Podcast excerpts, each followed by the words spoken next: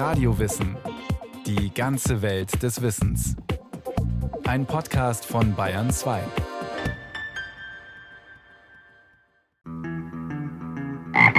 Königstochter, Jüngste, mach mir auf. Weißt du nicht, was gestern du zu mir gesagt bei dem kühlen Brunnenwasser? Königstochter, Jüngste, mach mir auf. Das Märchen der Brüder Grimm ist bekannt. Die Königstochter macht mit dem, wie sich später herausstellt, von einer bösen Hexe in einen Frosch verwandelten Prinzen einen Handel. Den in den Brunnen gefallenen goldenen Ball zurückholen gegen gemeinsames Essen, Trinken, Spielen und Schlafen. Ich denke, dass das Hauptmotiv des Interesses an Verwandlungen in dem Bewusstsein wurzelt, dass nichts von dem, was zu unserem Leben und zu unserer Umwelt gehört, als wirklich stabil betrachtet werden kann. Vorher Prinz, nachher Frosch. Ich bin so müde. Ich will schlafen so gut wie du. Heb mich ins Bett herauf. Da ward sie erst bitterböse, holte ihn herauf und warf ihn nach allen Kräften wider die Wand. Als er aber herabfiel, war er kein Frosch, sondern ein Königssohn mit schönen und freundlichen Augen. Vorher prinzlicher Frosch, der mit seinen tierischen Wünschen ins Bett gelassen zu werden an die Wand geklatscht wird, nachher froschiger Prinz, der nun jeden Schrecken verliert und mit seinen schönen freundlichen Augen der Prinzessin gefällt. Der ward nun ihr lieber Geselle und Gemahl. Jemand anders zu sein, sich in jemand anders versetzen zu können, mit jemand anderem zu verschmelzen, das kann sowohl ein Wunschtraum sein als auch ein Albtraum, aber es ist ein Typus von Verwandlungsgeschichten, mit dem das einhergeht. Vor allem, wenn das dann auch äußerliche, physische Konsequenzen hat. Monika Schmitz-Ehmanns ist Professorin für Literaturwissenschaft an der Ruhr-Universität Bochum und Verwandlungsexpertin. Im Märchen werden die Verwandlungen zunächst immer zum Albtraum, der dann aber als Wunschtraum zu Ende geht. Meistens gibt es ein Happy End. Böse Stiefmutter Hexenkönigin verwandelt sechs Königssöhne mittels Gifthemdchen in sechs Schwäne. Gute Königstochter verwandelt die Schwäne mittels Sternenhemdchen retour.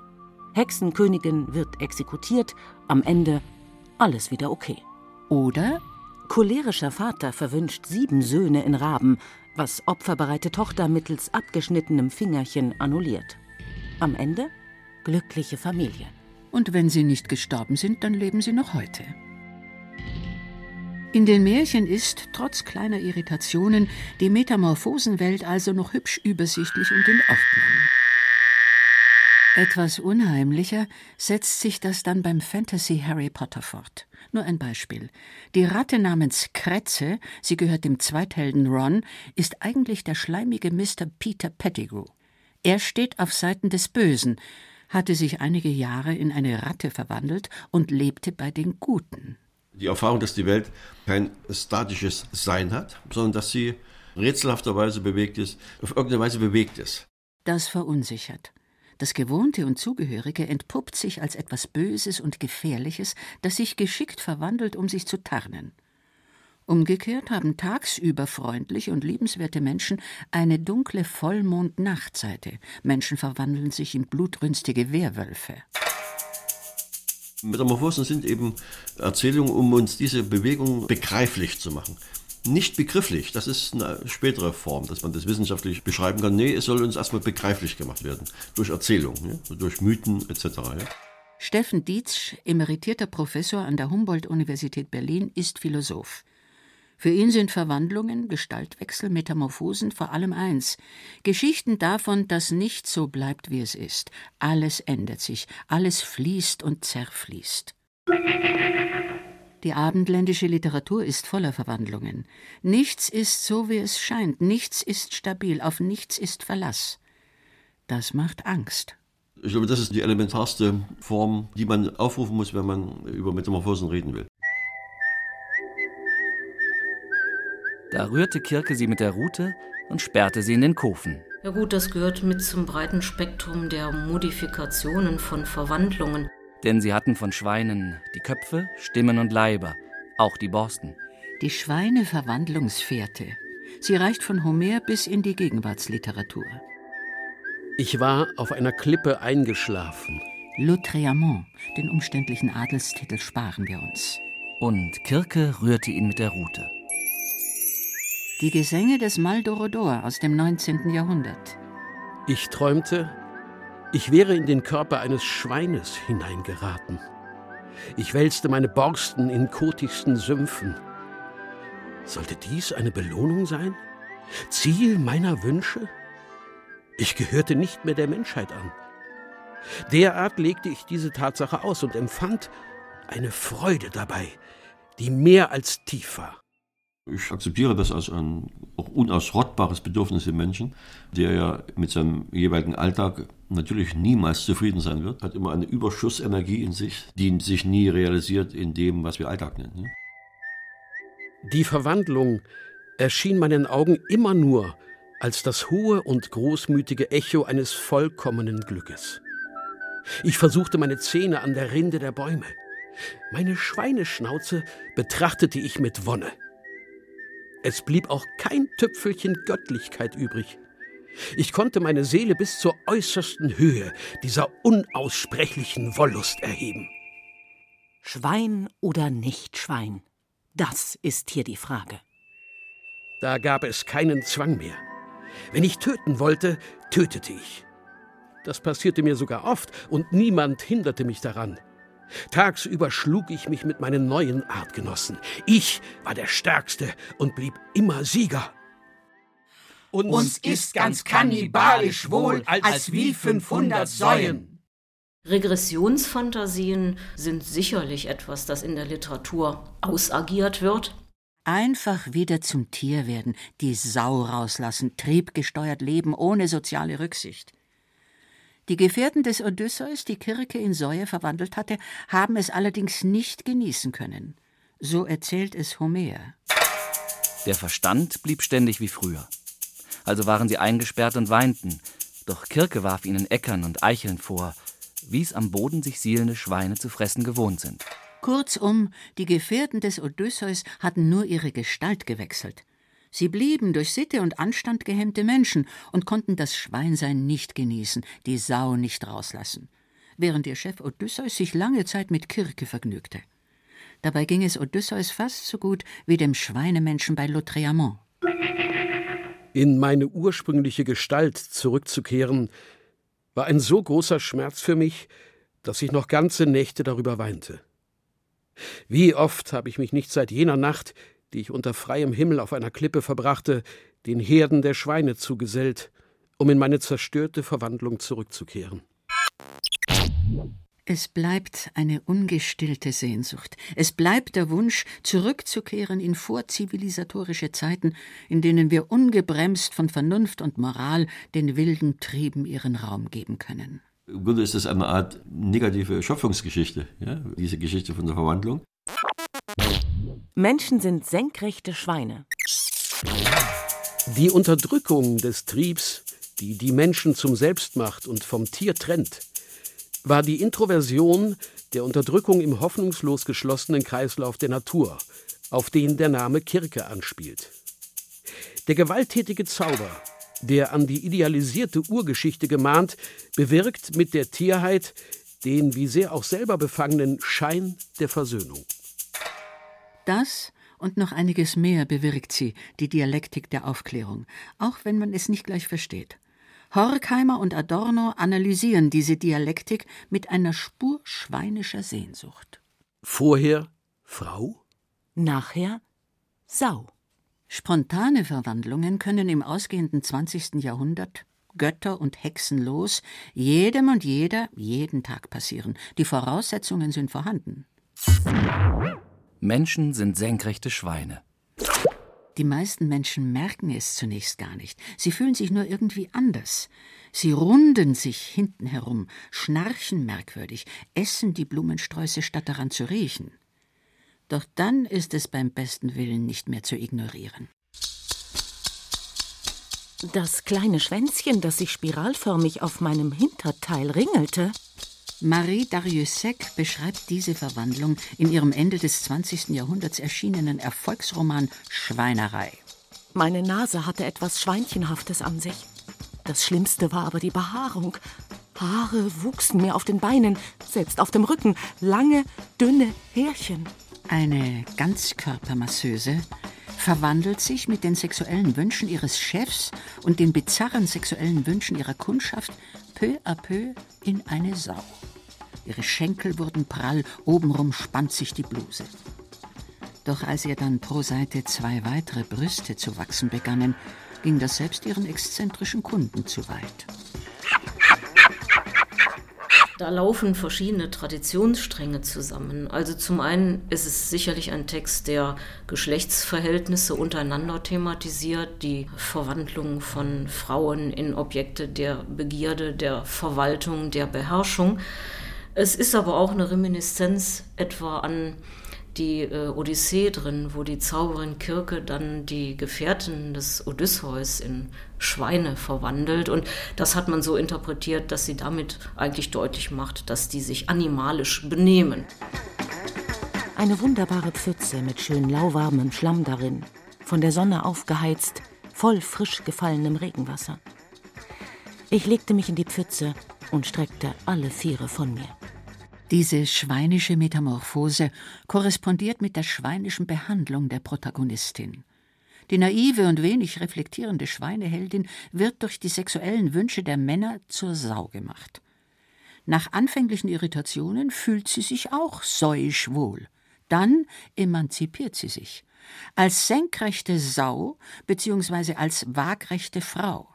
Es gelingt ihr, die Verwandlungen zu steuern. Letztendlich kann man sagen, dreht sie diese Konstellation, das Schwein ist die gedemütigte Kreatur, um und macht aus ihrer Heldin ein selbstbewusstes Schwein. Was dann die Frage in den Raum treten lässt, haben die Menschen eigentlich vor den Schweinen irgendwas voraus? Ja? Oder ist nicht ein kluges Schwein vielleicht was Besseres? Sie haben jedenfalls ein besseres Leben als das der Menschen in jenem kapitalistisch-faschistoiden Schweinesystem, in dem die Menschen in Marie Darius' Roman leben. Die Frau Sau tut sich mit einem Werwolf namens Yvonne zusammen. Sie bestellen sich Pizza ins Appartement. Ich aß die Pizza und Yvonne den Boten. Es ist subversiv. Ich halte es auch für verspielt, aber auf eine kluge Weise verspielt und schließlich flüchtet sie als Saufrau in die Wälder, vergnügt sich mit einem wilden Eber, vermutlich jenem, in den sich Lautréamont hineinträumt. Ich konnte meine Seele bis zur äußersten Höhe dieser unaussprechlichen Wollust erheben. Dann kriegt die Saufrau viele niedliche kleine Ferkel. Die Schweineverwandlungsfährte ist vermutlich deshalb so ergiebig, weil Mensch und Schwein lange Zeit nahe zusammenlebten. Vielleicht weil Schweine und Menschen Organe große Übereinstimmungen aufweisen und weil sich Schwein und Mensch ähnlich verhalten. Beide sind faul, gefräßig, oft quiekend aufgeregt und nicht ganz so blöd. So jedenfalls die Projektionen. Man beachte, welche gewiefte Intelligenz ihm in dem hell zwinkernden kleinen Auge sitzt. Edgar Allan Poe vergleicht Schwein und Mensch und ist ehrlich genug, den Menschen nicht zu überschätzen. Menschen sind senkrechte Schweine. Die bewimperten Blauäuglein und die Haut des Schweines haben vom Menschlichen mehr als irgendein Schimpanse. Wie ja denn auch der nackte Körper des Menschen sehr oft an das Schwein erinnert. Erinnert sich Thomas Mann. Und so kommt es bei den bewimperten Blauäuglein und dem rosa Menschenkörper bisweilen zu Verwechslungen. Stecht das Schwein, macht es tot. Stecht das Schwein, kurz und klein. Stecht das Schwein, macht es tot. Stecht das Schwein, kurz und klein. In William Goldings Roman Der Herr der Fliegen ist das Schweinische das unkontrolliert Rauschhafte, was den Menschen gleichzeitig vertiert und befreit. Aus der Schweinejagd wird Menschenjagd, weil sich Menschen in Schweine verwandeln. Stecht das Schwein, macht es tot. Stecht das Schwein, kurz und klein. Solche Selbsttranszendenzerfahrungen, die werfen nicht einen Blick auf unsere Nachtseite, sondern sie sind ein Zeichen der Vielfalt von uns Menschen. Das darf man nicht so schnell dann möglich auch moralisch diskreditieren wollen und auch, dass man das als literarischen Abweg ansieht. Also nee, das sind Formen, die im Tiefen letztlich auf eine Bereicherung von uns Menschen und die Unabgeschlossenheit von uns Menschen beschreibt. Der Mensch ist anthropologisch offen, also metamorphosefähig, und das in vielfacher, fiktiver und realer, metaphysischer und empirischer Hinsicht. Beim Schwein sind die Assoziationen naheliegend. Bei Käfern verhält sich das komplizierter. Als Gregor Samsa eines Morgens aus unruhigen Träumen erwachte, fand er sich in seinem Bett zu einem ungeheuren Ungeziefer verwandelt. Er lag auf seinem panzerartig harten Rücken und sah, wenn er den Kopf ein wenig hob, seinen gewölbten, braunen, von bogenförmigen Versteifungen geteilten Bauch. Für Franz Kafkas Held ist die Verwandlung in einen riesigen Käfer alles andere als lustvoll. Kein Vergleich mit den Schweineverwandlungen. Seine vielen, im Vergleich zu seinem sonstigen Umfang kläglich dünnen Beine flimmerten ihm hilflos vor Augen. Man kann den Text sicherlich kommentieren als Parabel über jemanden, der eigentlich schon ein Käferdasein führt und eines Tages erwacht und das dann auch physisch erlebt, was seine Existenz bis dahin auch schon ausgemacht hat, nämlich so etwas wie ein unterdrückter, von anderen ausgebeuteter und verachteter Mitbewohner eines Hauses zu sein. Man kann es auch in anderem Sinn interpretieren als einen Albtraum, der plötzlich Realität wird, weil er so stark ist. Kafka lässt da verschiedene Möglichkeiten offen. Was ist mit mir geschehen? dachte er. Es war kein Traum. Sein Zimmer, ein richtiges, nur etwas zu kleines Menschenzimmer, lag ruhig zwischen den vier wohlbekannten Wänden. Gregors Blick richtete sich zum Fenster. Und das trübe Wetter, man hörte Regentropfen auf das Fensterblech aufschlagen, machte ihn ganz melancholisch. Wie wäre es, wenn ich noch ein wenig weiter schliefe und alle Narrheiten vergäße, dachte er. Es war kein Traum. Niemand klatscht ihn an die Wand. Es findet keine glückliche Rückverwandlung statt. Das Ungeziefer bleibt Ungeziefer. Ein unglückliches Ungeziefer ohne Perspektive, das als Ungeziefer endet. Sehen Sie nur mal an. Es ist krepiert.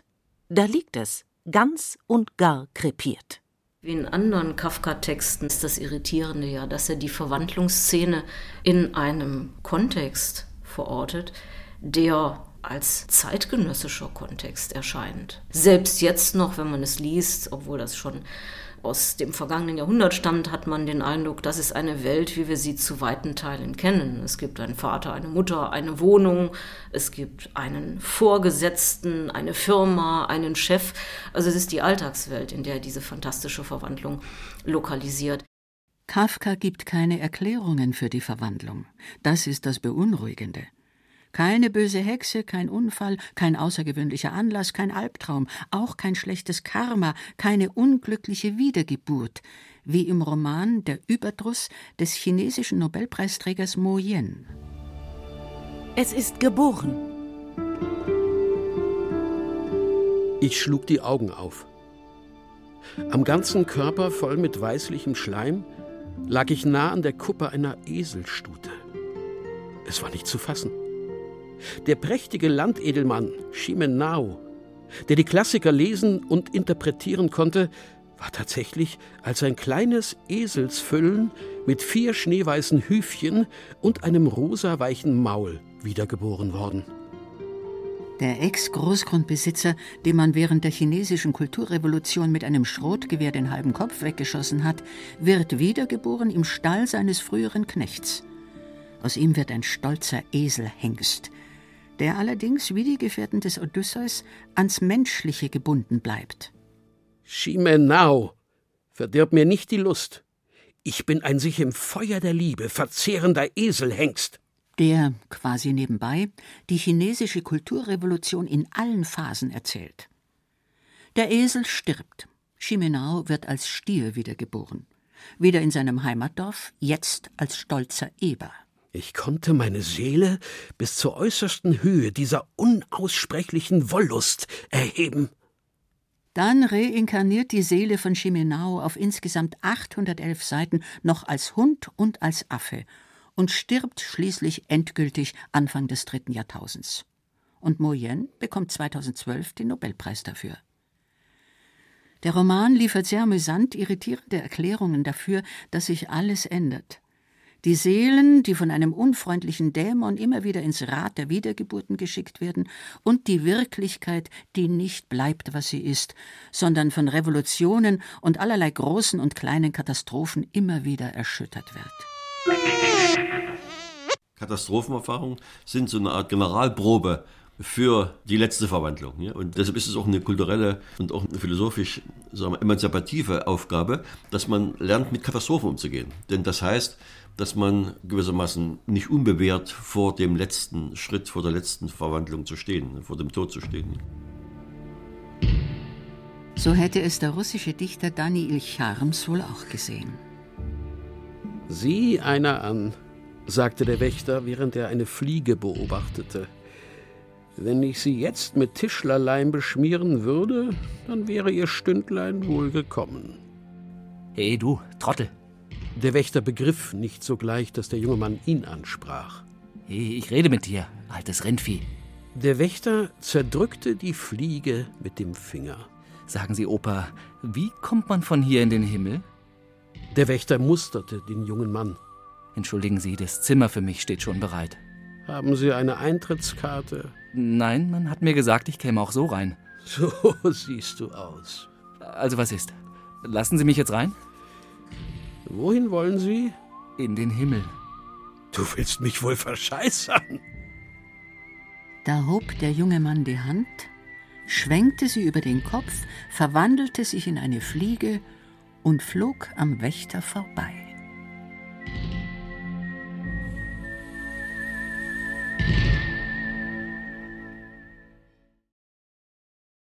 Sie hörten Gestaltwandler, Metamorphosen in der Literatur von Rolf Kanzen. Es sprachen Ilse Neubauer, Katja Amberger, Klaus Brockmeier und Manuel Böker. Technik Cordula Vanschura. Regie Susi Weichselbaumer. Eine Sendung von Radio Wissen.